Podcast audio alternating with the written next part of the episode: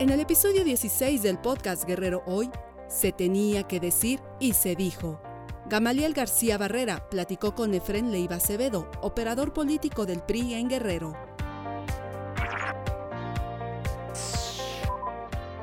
Quédate con nosotros y no olvides seguirnos en www.noticiasguerrerohoy.mx.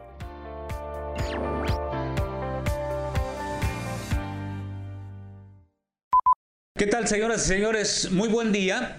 Les saludamos desde la plataforma Noticias Guerrero hoy en su programa Se tenía que decir y se dijo, este día nos da muchísimo gusto poder platicar de todo, vamos a platicar de todo. Un hombre que es polémica, hace 48 años militando en su partido, el Revolucionario Institucional. Él ya fue presidente municipal de Chilpancingo, ya fue dirigente estatal del PRI en Guerrero y en cuatro o cinco estados más del país. Ha sido representante del PRI en 25, 26 estados de la República, cónsul allá en los Estados Unidos. Un hombre que seguramente va a llamar la atención. Efren Leiva Acevedo. Frenchi, ¿cómo estás? Muy bien, Gamaliel, muchas gracias. Muchas gracias a todos quienes ven este programa tan escuchado, tan visto y me da mucho gusto saludarlos y recibirlos aquí en casa. Caramba, presidente municipal de qué año a qué año en Chilpancingo, Efren Leiva? Yo fui presidente municipal de 90 a 93. Fui presidente tres años, 11 meses. Tres años, 11 meses. Que fue una modificación que hizo José Francisco Ruiz Macié para poder separar las elecciones, que era una idea magnífica. para poder hacerlo, pero después se les ocurrió que eran muchas elecciones a cada rato, entonces las volvieron a juntar otra vez. 48 años en el PRI. ¿Qué no has visto ¿Qué no has escuchado? ¿Qué no has callado, Efraín Leiva? No, he vivido mucho, he vivido las buenas, las verdes, las maduras, las difíciles, las problemáticas. Me tocó épocas muy difíciles. Y ¿Cómo cuáles, Efraín Leiva? Me tocó el 88, por ejemplo, que fue una el parteaguas del partido, donde se nos dio un anuncio muy claro de que o cambiábamos o nos cambiaban. Se lo dijo Ruiz Macías después en su libro y no entendieron y no quisieron cambiar las cúpulas del partido. Y ahí están los resultados ahora, ¿verdad? Un partido muy difícil, con muchas este, complicaciones, entonces, eh, con mucha eh, pues competencia real. Eh, no cambiaron los piristas, no quisieron transformar lo que era la política adecuada con los valores, con los principios que se tenían antes y bueno, pues la gente empezó, como algún día también el maestro Vilma sí lo dijo, la gente lo nota, lo anota y lo vota. Y eso la gente lo ha notado, lo ha escrito y lo ha votado. Entonces creo que esos valores que se fueron perdiendo, pues son los resultados también de, las elecciones que se han dado, ¿no? No quisimos cambiar, no quisimos transformarnos y tenemos ahora un gobierno que está destrozando el país. Efraín Leiva Acevedo, no todo ha sido malo en el PRI. ¿Estás de acuerdo? Absolutamente de acuerdo. No puede generalizarse de que el PRI es el responsable de todos los males que están pasando. Eh, decía Golda Meir, que fue la primer ministra de, en Europa, que dijo que cuando uno va de candidato a un gobierno sabe los problemas que hay y los va a enfrentar, no a quejarse de ellos o echarle la culpa al pasado. la culpa al pasado. Yo creo que es muy fácil echarle la culpa al pasado. El PRI es el constructor de las instituciones sociales, que ahí está el Infonavit, ahí está el Seguro Social, ahí está el ISTE, ahí están tantas instituciones que le dieron vida, protección a la sociedad. Entonces eso, cosas que fueron muy buenas, donde se construyeron caminos, se hizo eh, una serie de comunicaciones en todo el país para poder salir adelante y ahora no se le puede echar la culpa al país, de, al, al, PRI de lo pasado. ¿no? Efraín Leiva Acevedo ya aprendieron la lección. En el 2000 perdieron, llega a la presidencia de la República don Vicente Fox. 2006 viene Felipe Calderón. Recuperan la presidencia de la República en el 2012 con Enrique Peña Nieto y la pierden en el 2018. ¿No entendieron, perdón? No entendieron. No se entendió la cúpula creyó que en la imposición de candidatos en automático iban a ganar. ¿Quién es la cúpula? ¿El presidente de la República? Pues los que lo rodean. Yo creo eh, en la buena fe de Enrique Peña Nieto. Creo que tuvo toda la mejor intención, creo que fue un buen presidente, pero creo que los que lo rodearon lo engañaron. ¿Hay dos PRI o había en ese entonces dos PRI, los buenos y los malos? Sí, sí, sin duda. Había quienes apostábamos a que se renovara el partido para que se pusiera acorde a los tiempos que estábamos viviendo. Hablamos del nuevo PRI. Hablamos del, del, viejo PRI, si del viejo PRI. vivir con eso. Y había un PRI que nacía y que se creían los dueños porque estaban en el poder, encabezados por Videgaray, que es el responsable de toda la hecatombe que pasó acá. Desde la cubrir a los bandidos que se llevaron tanto dinero, a los que dejaron mal al partido, a los que eh, estaban protegidos en los estados como gobernadores que están presos ahora, que eh, esos fueron los que despedazaron al partido, impusieron a un extraordinario candidato, hubiera sido un extraordinario gobernante, Pepe Mit, pero era mal candidato. No había tenido eh, la posibilidad de bajarse de la banqueta para ensuciarse los zapatos. Nunca quisieron que se hiciera la campaña con el PRI. Le dijeron que si hacía la campaña fuera del PRI iba a tener mayores simpatías. Y fue al revés, porque el PRI tradicional nunca lo adoptó como tal. El PRI tradicional siempre lo vio alejado, siempre lo vio como un enviado de una nueva generación de tecnócratas que no creían en el pueblo, en las gentes de abajo. ¿no? Y ahí están los resultados. Resultados desastrosos, no únicamente en la presidencia de la República, sino que también en varios estados de la República. Que vino todo. Porque además hubo la persistencia de alguien que hizo 18 años campaña y que todos los días anduvo esos 18 años haciendo campaña. Y entonces no pensaron en que había que ponerle a alguien de ese nivel para que fuera a darle batalla desde los eh, debates, que los veíamos los debates y veíamos, nos reíamos los debates, no había propuestas concretas. El único que daba la cara y hacía propuestas concretas era Naya, un muchacho joven, muy joven, que yo creo que tiene todavía para dar más, pero que no había quien le diera más. Cuando se habló de desarrollo social, todos pensamos, pues Pepe Mit con el conocimiento que tiene, va a darle la batalla y lo va a exhibir y lo va a poner en su lugar. Y no lo hizo, en lugar de hablar del tema que él era experto, se pusieron a hablar de otros temas que no eran.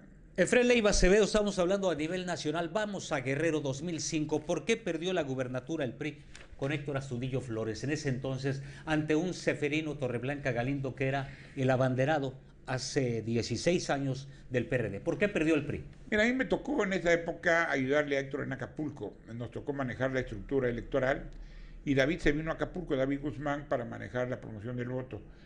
Se vino un proceso también de hartazgo, donde había un gobernador que había hecho muchas obras. René Juárez hizo muchas obras, la verdad es que transformó Guerrero, hizo muchas obras, pero no hubo un PRI.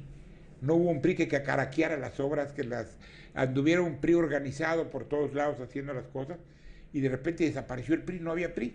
Entonces Héctor se vio solo, haciendo campaña, haciendo su mayor esfuerzo, un buen candidato, un hombre emergido de, las fuerzas del partido desde abajo, y no, no le alcanzó suficiente a Héctor para hacerlo. Entonces Ferino vendió más la candidatura ciudadana, un empresario nuevo que había hecho una buena labor en el municipio de Acapulco, y entonces fue eh, este eh, bombazo de repente y, le, ganaron a Héctor, ¿no? Por pocos votos, no por muchos, pero sí le ganaron a Héctor Actualmente el hablar del PRI es hablar no únicamente en Guerrero, ni en Acapulco, ni en Chilpancingo, hasta a nivel nacional. Decir PRI es sinónimo de corrupción. Decir PRI es sinónimo de sinvergüenzas. Porque tantas veces han repetido la mentira que la gente cree que es verdad. Tantas veces te dicen que tú eres el bandido y te lo dicen tantas veces y tantas personas que al final crees que es verdad. Pero mira, vemos muchos periodistas que hemos recorrido diferentes encargos, ¿eh? Y yo conozco muchos que han trabajado y que no son corruptos y que no son bandidos, que no han sido sinvergüenzas. ¿Cómo cambiar e, e, ese estigma de la población? Con el trabajo, hay que hacer el trabajo para que la gente reconozca que el trabajo que están haciendo los periodistas es un trabajo que trae valores. El primer valor que trae es el del servicio el de la honestidad, el de la transparencia. Esos valores se perdieron, ya no hay la transparencia adecuada, ya ahora van a ver qué se llevan, no a ver qué hacen. Y es el problema, que cada candidato que llega tiene que hacer un compromiso claro. Y su partido tiene que exigirles que vayan a dar cuentas al partido cada mes, cada dos meses de lo que están haciendo. El último gobernador que daba cuenta a su partido de lo que estaba haciendo fue José Francisco Ruiz Macié. ¿Qué significó para Efren Leiva Acevedo el licenciado José Francisco Ruiz Macía. Un maestro, fue maestro, un maestro de la política, el último ideólogo del partido de, de los últimos tiempos. A partir de José Francisco para acá no encuentro un ideólogo del partido. Y ahí los tengo yo, si lo has visto aquí en la entrada de mi oficina, tengo a los ideólogos del partido. Reyes Heroles, Carlos Madrazo, José Francisco Ruiz Macié, y ahí está. Son los últimos ideólogos que ha habido el partido. ¿Ya no hay? No los veo. ¿No les dan la oportunidad? No, no los veo. No los veo. Creo que están pensando que la política es un ejercicio solamente para ganar elecciones. Y creo que eso no es. A ver, es un medio para llegar. Sí. Pero es otra cosa ya ejercer la política con una clara idea de lo que vas a hacer llegando. Y la clara idea debe ser cómo vas a hacer las cosas, cómo vas a servir, cómo vas a transparentar, cómo vas a convencer a la ciudadanía. No encerrarse en un palacio de gobierno, andarse. Yo reconozco la labor de Héctor Astudillo, por ejemplo, como gobernador. Él no está encerrado. Él todo el sexenio, todos los cinco años y meses que lleva de gobernador se la han dado placeando en todo el estado, hablando con la gente y estando cerca de ella. Creo que ese es un buen ejercicio de gobierno. Creo que es un buen ejercicio. ¿Qué nos faltó allí? Nos falta fortalecer el PRI. No hay una estructura del partido. ¿Hay escuela de cuadros? ¿Todavía funciona la escuela de cuadros en el PRI? No lo creo, no lo he visto. ¿Dónde están los nuevos cuadros del partido? No hay. Porque actualmente vemos que unos ya fueron y ahorita están repitiendo en este momento del proceso. Sin embargo, hay muchos jóvenes. Hay muchos jóvenes que están este, como candidatos. Hay muchos jóvenes que están ahorita en diferentes lugares como candidatos del PRI y de otros partidos también, porque hay que reconocer que los cuadros políticos no son propiedad privativa del PRI, son también parte de la sociedad que le gusta la política y que hay muchos jóvenes que acaban de egresar de la universidad, que están entre los 25 y los 35 años y que están siendo candidatos porque quieren servir, quieren meterse en la política. Anteriormente Guerrero era un bastión 100% priista, ¿lo recuerdas? Sin duda, sin duda. ¿Qué pasó? Se perdieron ayuntamientos como el de Acapulco, el de Chilpancingo, el de Iguala, el de Tlapa de Comonfort, muchos municipios. ¿Qué pasó ahí, Efraín Leiva? Bueno, vino la ola, si hablamos del 18 para acá, en la ola del 18, pues vino un tsunami porque venía en la boleta un hombre que traía 18 años haciendo campaña y no se dieron cuenta de que venía un tsunami, nadie lo vio, le metieron todo, una, aquí en Acapulco particularmente una extraordinaria campaña, una buena campaña por un muchacho joven que estaba haciendo política, llevaba ya diputado local, diputado federal, y de repente no se dio cuenta que venía el tsunami atrás de él y lo agarró y lo arrastró y se lo llevó. ¿En este 2021 se va a repetir ese efecto? No, yo creo que ya ¿Por aprendimos. Qué, porque aprendimos cómo cuidarnos y protegernos de los tsunamis cuando están fuera. Y ya no está esa persona en la boleta, no aparece. Y ya ellos gobernaron y ya la gente calificó también. Ya no va a aparecer, te refieres a Andrés Manuel López Obrador a la boleta. Ese, no ese personaje ya no va a aparecer. Pero lo vemos en las mañaneras todos los días. Lo va a hacer y lo va a seguir haciendo. No le va a importar que el INE le diga que no lo haga pero también ya calificó la gente a quienes gobernaron. En Acapulco ya calificaron a la presidenta municipal y no está muy bien calificada. Y es mi amiga, eh, la respeto y la quiero mucho. Desde hace muchos años es mi amiga. Pero ya la calificaron y ya calificaron a los demás en diferentes lugares. Eh. Toño Gaspar no ha sido mal presidente. Yo lo tengo bien calificado, Toño Gaspar. No ha sido mal presidente. Sin embargo, ya la gente también dio oportunidad de que hubiera esa transición y ese relevo de partidos, pues ya es un momento de que llegue también otro joven allá. Y allá está otro joven aspirando en Chilpancingo y creo que le toca ahora poder ganar. ¿Te refieres a Jorge Salgado Parra? Jorge Salgado Parra. ¿Qué pasó con las diputaciones federales? Todas estuvieron con Morena, salvo una la tiene el PRD y el PRI no tuvo ninguna. Pues fue lo mismo, en 18 se juntaron todas las elecciones. Aquí no conocemos quiénes son los, las diputadas federales. Yo me acabo de encontrar ahí ahora en la, marcha que vi ayer ahí en la televisión de, este, el joven este que le quitaron, lo sancionaron, suspendieron la candidatura y ahí andaba la que va a ser candidata a presidenta. No la conozco, es la diputada federal. Abelina López. No la conozco. Entonces ahí la conocí en la, me dijeron que esa es la fulanita que andaba ahí en la tele. Pero no conocemos aquí, ganaron en automático por la ola y el tsunami que se vino. Se lo llevaron. Y así fue el Congreso. Bueno, ¿cuántos diputados locales tiene el PRI? Sí. ¿No? son 11 creo diputados o 12 diputados de los cuarenta y tantos que son en la, en la Cámara de Diputados. Terrible. Entonces, a nivel nacional igual. ¿Cuántos diputados federales coordina René Juárez, que es el coordinador de diputados? De 500 no llega al 10%, pues. En los senadores son 128, tienen 12 senadores. ¿Está derrotado el PRI? Eh, no, estamos ahorita en un bache terrible que pasamos. ¿Está acabado el PRI, como dicen muchos, Efren Leiva? Mira, te voy a decir una frase eh, muy interesante del Quijote, ¿no? Los muertos que vos matáis gozan de cabal salud. El PRI que, quieren matar goza de toda la salud. Recuerdo que decían el nuevo PRI. Y no es de Quijote, de, de la otra obra de teatro muy famosa que hacía el Loco Valdés, ¿no? Manuel Loco Valdés. ¿Por qué no nos hablas del nuevo PRI?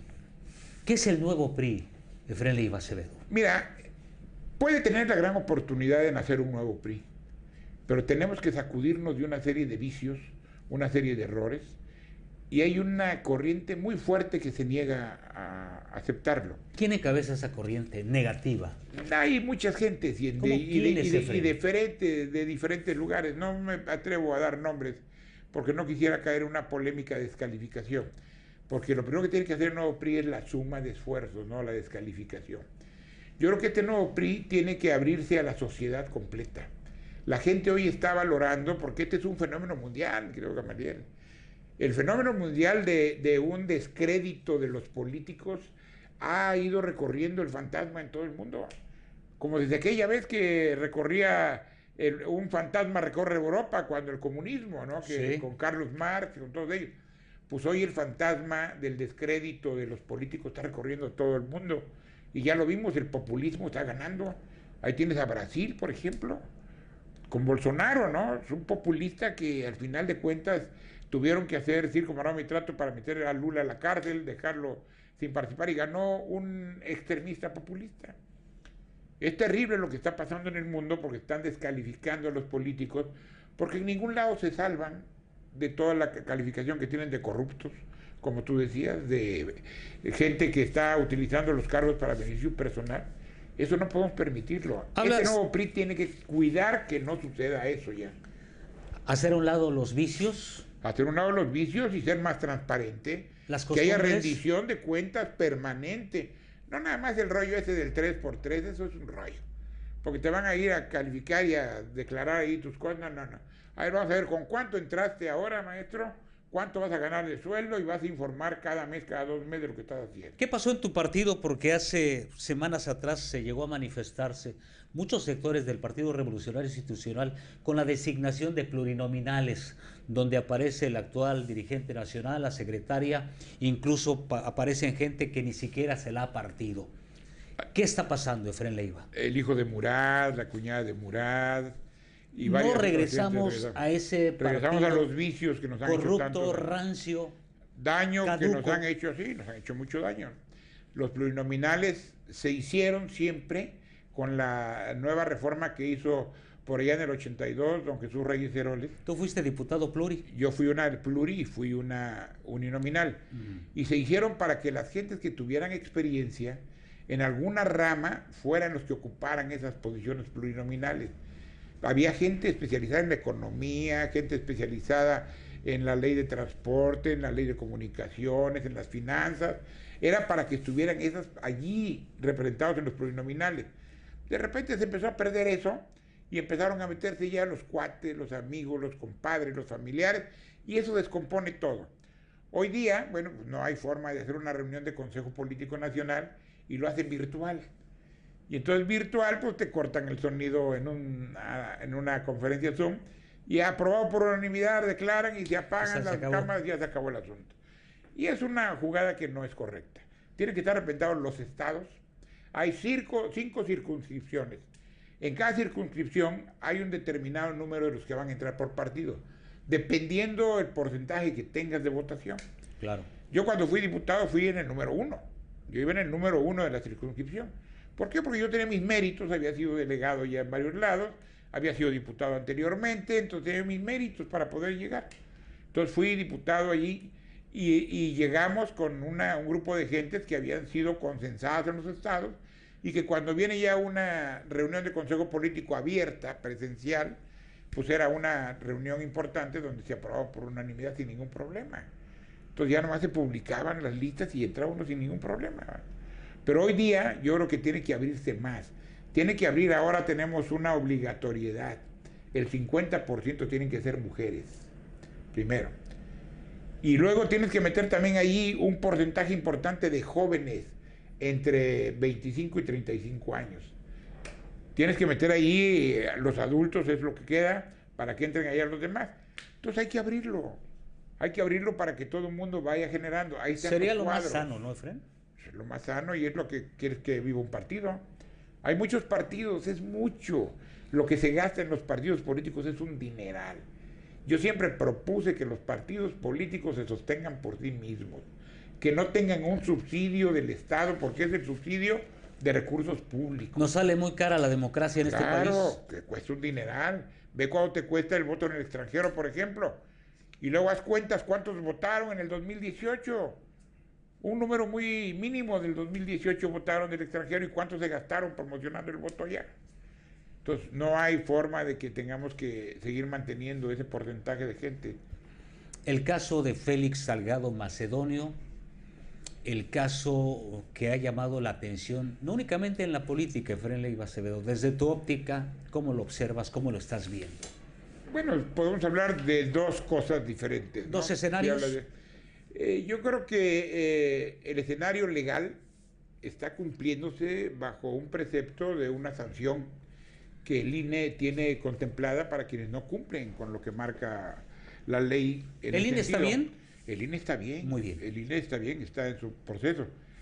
Y Félix está en su derecho de estar pataleando para buscar la solución, pero el pataleo debe ser directamente hacia eh, la defensa jurídica del asunto. ¿no?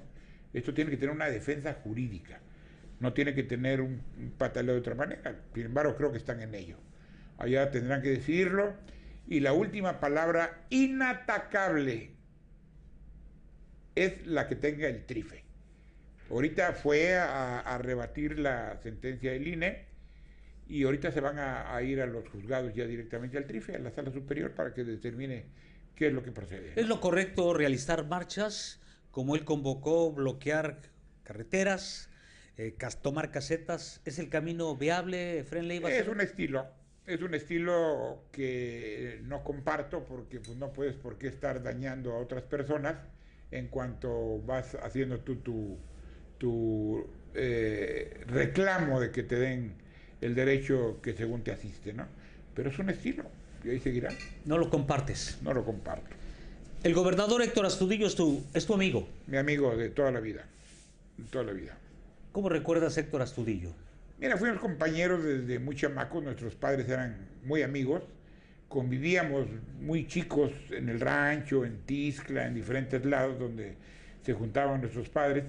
Y ahí empezamos a convivir, a conocernos. Cuando Héctor se tiene que ir a México a estudiar, pues venía seguido los fines de semana, nos reuníamos, íbamos a comer, íbamos a echar un trago a veces, a platicar. Y lo conozco de toda la vida, es un hombre serio. ¿Cómo es Héctor con sus amigos, como con Efren Leiva? Es un hombre entregado, sincero, buen amigo. Es buen amigo, es un hombre transparente siempre. ¿Es de los pocos amigos que tienes?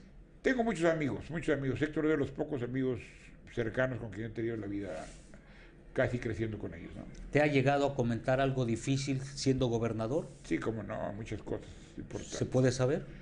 No, pues son cosas que te comenta un amigo que te las confía, no puedes tampoco estarlas diciendo, ¿no? Pero después salen a la luz pública, ¿no? después saldrán, después verán en el libro algunas cosas.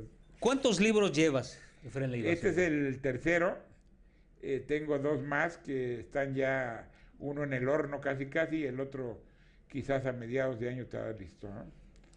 Ya llevas tres. ¿Este es el tercero? ¿Un hombre, un camino? Es el tercero. ¿Qué tiempo te llevó? Mira, ese es hasta antes del 2012 lo hice este. Todo 2012 hacia atrás.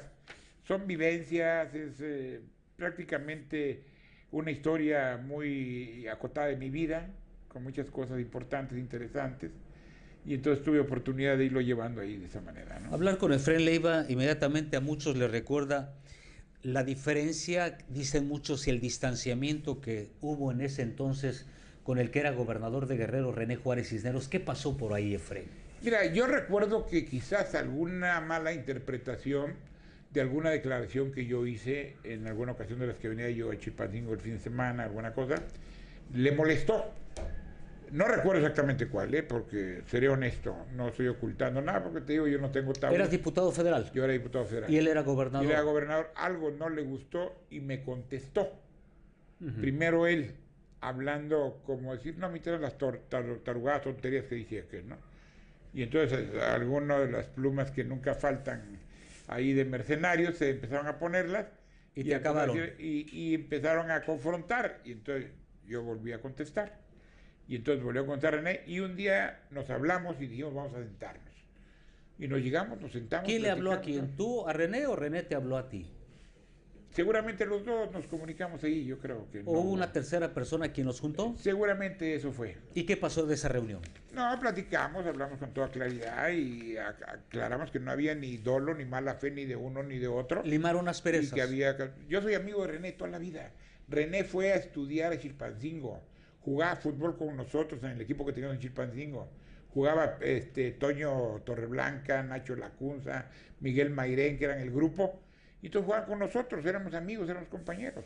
Entonces llegamos a recordar esos momentos, platicamos sobre ese tema. Y, ¿Cómo era René en ese entonces, Efren? Era un hombre, como siempre, medio introvertido, medio eh, serio, callado. Era un hombre muy dedicado a su trabajo y a, su escuela. Y los fines de semana que se quedaba, iba a jugar con nosotros, porque él generalmente se venía los fines de semana a meseriar acá con los Rodríguez a, la, condesa. cuando había vacaciones o había turismo. Pero trabajaba ya él en ST, ya trabajaba él allí en algún área de planeación, ahí haciendo algunas cosas, y luego se fue a trabajar a planeación del gobierno del Estado, ¿no? Entonces este, era una gente que muy seria, muy tranquila. Y siendo gobernador, ¿cuál, ¿cómo fue tu trato con él? fue muy bueno después de estas diferencias que tuvimos, muy bueno, había mucha comunicación. Yo lo, invitaba a comer, nos reuníamos a comer seguido. Recuerdo que ya que le faltaba unos un mes, dos meses para terminar, pues mi familia, lo invitamos a comer con mi familia en el rancho familiar, comió con nosotros, con mis hermanas, con mi mamá, con todos los, los familiares allí, donde le agradecimos sus atenciones, su cortesía con toda la familia y estuvo ahí con nosotros, nos invitó a conocer el palacio. Fui con mi mujer y mis hijos muy chicos. En ese entonces el nuevo palacio. El nuevo palacio, nos invitó a conocer el nuevo palacio. Ahí nos hizo un recorrido por la oficina que estaba terminándole apenas, ¿no? Si calificas a la administración de René Juárez Cisneros siendo gobernador, del 1 al 10, ¿qué calificación le darías? Yo le daría un 10 a René. La verdad que fue un buen gobernador, fue un gobernador muy trabajador, un gobernador muy dedicado, hizo muchas obras en el estado. Chilpancingo, pues la eh, salida de Chilpancingo, terminó el Huacapa, que yo lo había empezado. Este, hizo muchas obras. René fue un hombre muy trabajador. Siendo presidente municipal de Chilpancingo en los noventas, ¿cuál fue, ¿cuál fue tu mejor momento siendo alcalde y cuál fue tu peor momento, Efraín Leiva? El mejor momento, ¿qué te diría yo? El mejor momento fue cuando fue el presidente Salinas a visitar mi barrio. Lo llevé a visitar San Mateo, que habíamos transformado San Mateo totalmente. Habíamos pavimentado todas las calles de San Mateo, no quedó una sola sin pavimentar. Sí. Llevé al presidente Salinas, le dio la vuelta por el barrio, lo llevamos allí, a que ver, hicimos un evento en el barrio. Acababa de llover, por cierto, me acuerdo. La gente salió a la calle, sacaron mesas con tamales, con atoles. Se bajó el presidente a tomarse un atole y unos tamales con una. ¿Qué te decía Carlos Salinas? Pues me decía que le gustaba convivir mucho con la gente y me decía que eh, si yo seguía trabajando, sí me iba a seguir apoyando. Y ahí fue cuando le saqué yo el dinero para la primera autopista municipal de cuota. Si se acuerdan ustedes, pavimentamos Chilpancingo Mojileca. Sí. Y le puse una caseta que cobraban 10 pesos nada más de una ¿Qué te pasada. Que te criticaron fuerte. Pues sí, pero no entendieron que una obra la haces, pero nunca le dejas dinero para el mantenimiento. Y ese dinero se quedó manejado por la gente de Amojileca para que ellos parcharan la, carretera cuando tuviera algunos baches. Sí. Duró un rato porque luego llegó Jorge León y quitó la caseta en una manera populista y a la hora que se empezaron a hacer los hoyos no había quien los tapara, ¿no? como actualmente está. La acaban de mejorar, ya acabo de ir. Sí. Me invitó mi querido amigo Malán, Mario Rodríguez, a quien le mando un abrazo. Me invitó ah, y fuimos a, a recorrer allá y está muy bien la carretera. La acaban de arreglar, de, de Eso es- reparar, está muy bien. El mejor momento, El el, mejor peor momento. momento de la administración municipal. Fíjate que tuve el peor momento cuando se me levantó casi en armas el mercado. Se me vino al centro, a invadir el centro. Sí. Nos hicieron ahí que nos desveláramos toda la noche con los regidores, buscando intermediarios, si recuerdas aquella vez, don Hermilo Castorena, Miguel Sí. Ángel, nos ayudaron. Pues porque la gente pues, no quería pagar, no le gusta pagar, este, empezamos a cobrar la luz, el agua, se nos aceleraron Cuidado. y luego se salieron a- a- al centro, pues no los iba a sacar yo con la policía, no tampoco metí a la policía nunca. Tuve problemas ahí cuando llegaban los tianguistas, se agarraban ahí con los locales y era un relajo. Pero yo creo que no fue el peor, sino el más inquietante que me dio. Nunca tuve graves problemas, por fortuna, no había la inseguridad que hay ahora, había más orden, había una gran coordinación. ¿Te preocupa lo que en este momento pasa en Chilpancingo? Sí, me preocupa mucho que está muy suelta la inseguridad, está muy suelta la, la intranquilidad entre la gente, ¿no? Sí. Pasemos a lo actual. ¿Cómo ves la campaña de Mario Moreno Arcos a la gubernatura de Guerrero? Bien, fíjate que es una campaña atípica. Si ustedes la ven, no es una campaña, primero por las condiciones que vivimos, ¿no? La pandemia no te permite hacer una campaña igual a la que hiciste hace seis años, o a la que hiciste hace 10 o 12 años. Es una campaña atípica. Hoy está haciendo reuniones pequeñas en todos lados, tratando de abarcar las zonas que le van a dar mayor votación. Y comprometiendo a la gente para que los que vayan a ver a Mario lo escuchen y vayan difundiendo esto, replicando todo lo que está. Creo que Mario no está equivocado en lo que está haciendo. Y ahorita están arrancando ayer las campañas de diputados, o antier la campaña de diputados locales. Ayer, ayer. ayer. Y el 10 empiezan las campañas de presidentes municipales y sus planillas. Y eso va a ir multiplicando más y más y más y más. Entonces, apenas vamos a empezar a ver la realidad de los posicionamientos de los candidatos en cada lugar después del 20 de marzo, ¿no? Porque esto no tiene hasta el 27 de mayo la campaña, ya a partir de ahí se corta el 2 de junio para que el 6 venga ya la elección, ¿no? Y que el 6 de junio es la verdadera encuesta. Yo no creo en las encuestas, yo no creo en las encuestas porque la gente hoy te dice lo que quieres oír y te baila como quiera la gente, ya no contesta la realidad. Pero actualmente dicen, la encuesta de hoy pone a este candidato arriba, Cuando les 12 conviene, puntos abajo. cuando les ¿El que paga manda? El que paga manda. Yo no creo en las encuestas. Yo hago sondeos y Eh. mi vida, yo tengo maestría en Derecho Electoral y la estudié porque me dediqué de lleno a todo eso. Pero la, la vida te va dando cuenta de que efectivamente una, una encuesta es la foto del momento. Ujú. Esa es la foto del momento. La tomas ahorita y ya cambió al segundo. Entonces la la- mejor la- encuesta va a ser el próximo El 6 de junio. El 6 es la mejor encuesta. A la hora que empiezan a contar los votos es la mejor que hay. Es el resultado que le va a dar. Y Mario tiene muchas posibilidades de ganar. Yo creo que es un buen candidato. ¿Por qué? es un Porque tiene hombre. muchas posibilidades, Leiva. Es un hombre bien formado. Es un hombre con experiencia política.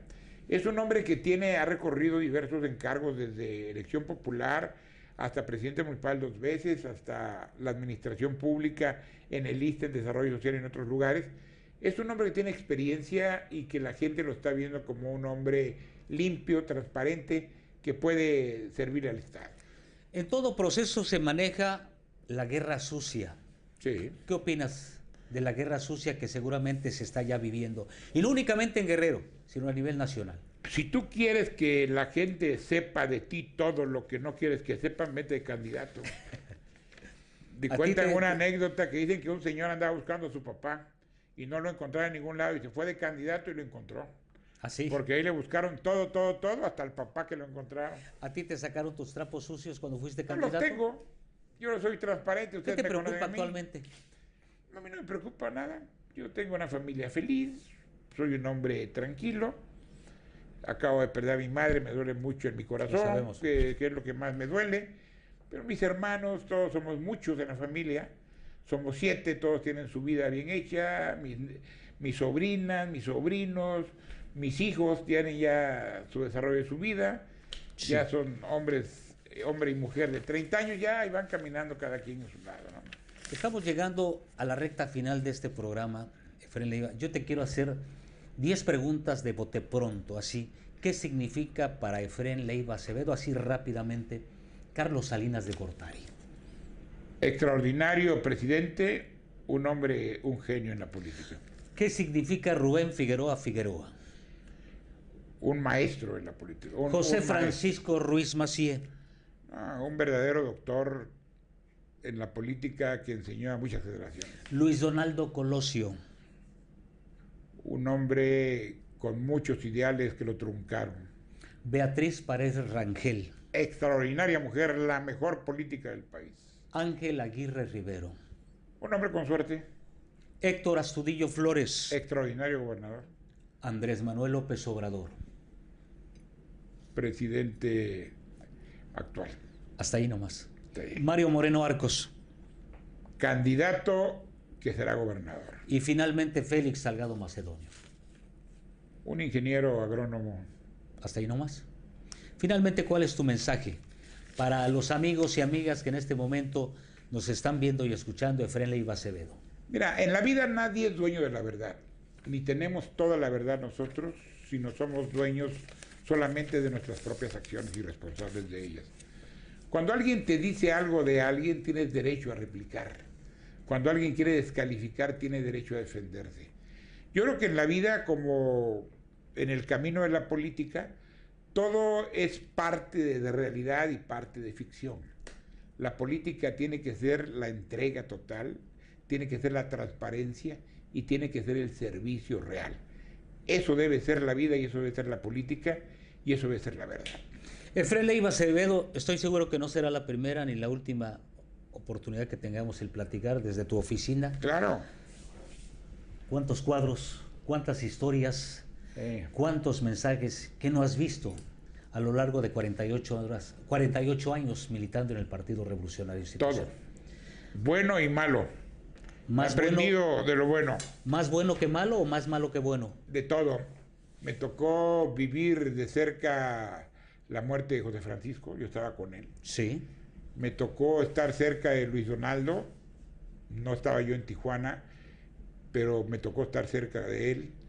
Me tocó estar muy cerca de Roberto Madrazo, muy cerca, cuando se le vinieron encima todos los leones y lo echaron a, a- a- a que lo metieran en un coliseo solito, sin defensa. Dicen que en la vida se cuentan dos veces a los amigos. En las buenas cuántos son y en las malas cuántos quedaron. ¿no? Así es, es como en las luchas. Sí. Tú vas a contar cuántos entraron al ring y cuántos salieron. Algunos tendrán que salir en, en camillas, otros no. Gracias, Efraín Leiva. Muchas gracias a ti, muchas gracias a ustedes por escucharnos. Y bueno, habrá cosas que a lo mejor no están de acuerdo. Yo la, la frase que te decía de, de- de- de don Juan Tenorio, Sí. los muertos que vos matáis gozan de cabal salud, es el PRI. Está gozando de cabal salud. Efraín Leiva Acevedo, gracias. Y gracias a ustedes que nos siguen a través de esta plataforma Noticias Guerrero Hoy. En su programa se tenía que decir y se dijo, mi nombre es Gamaliel García Barrera. Muy buen día y pendientes para la próxima. Gracias.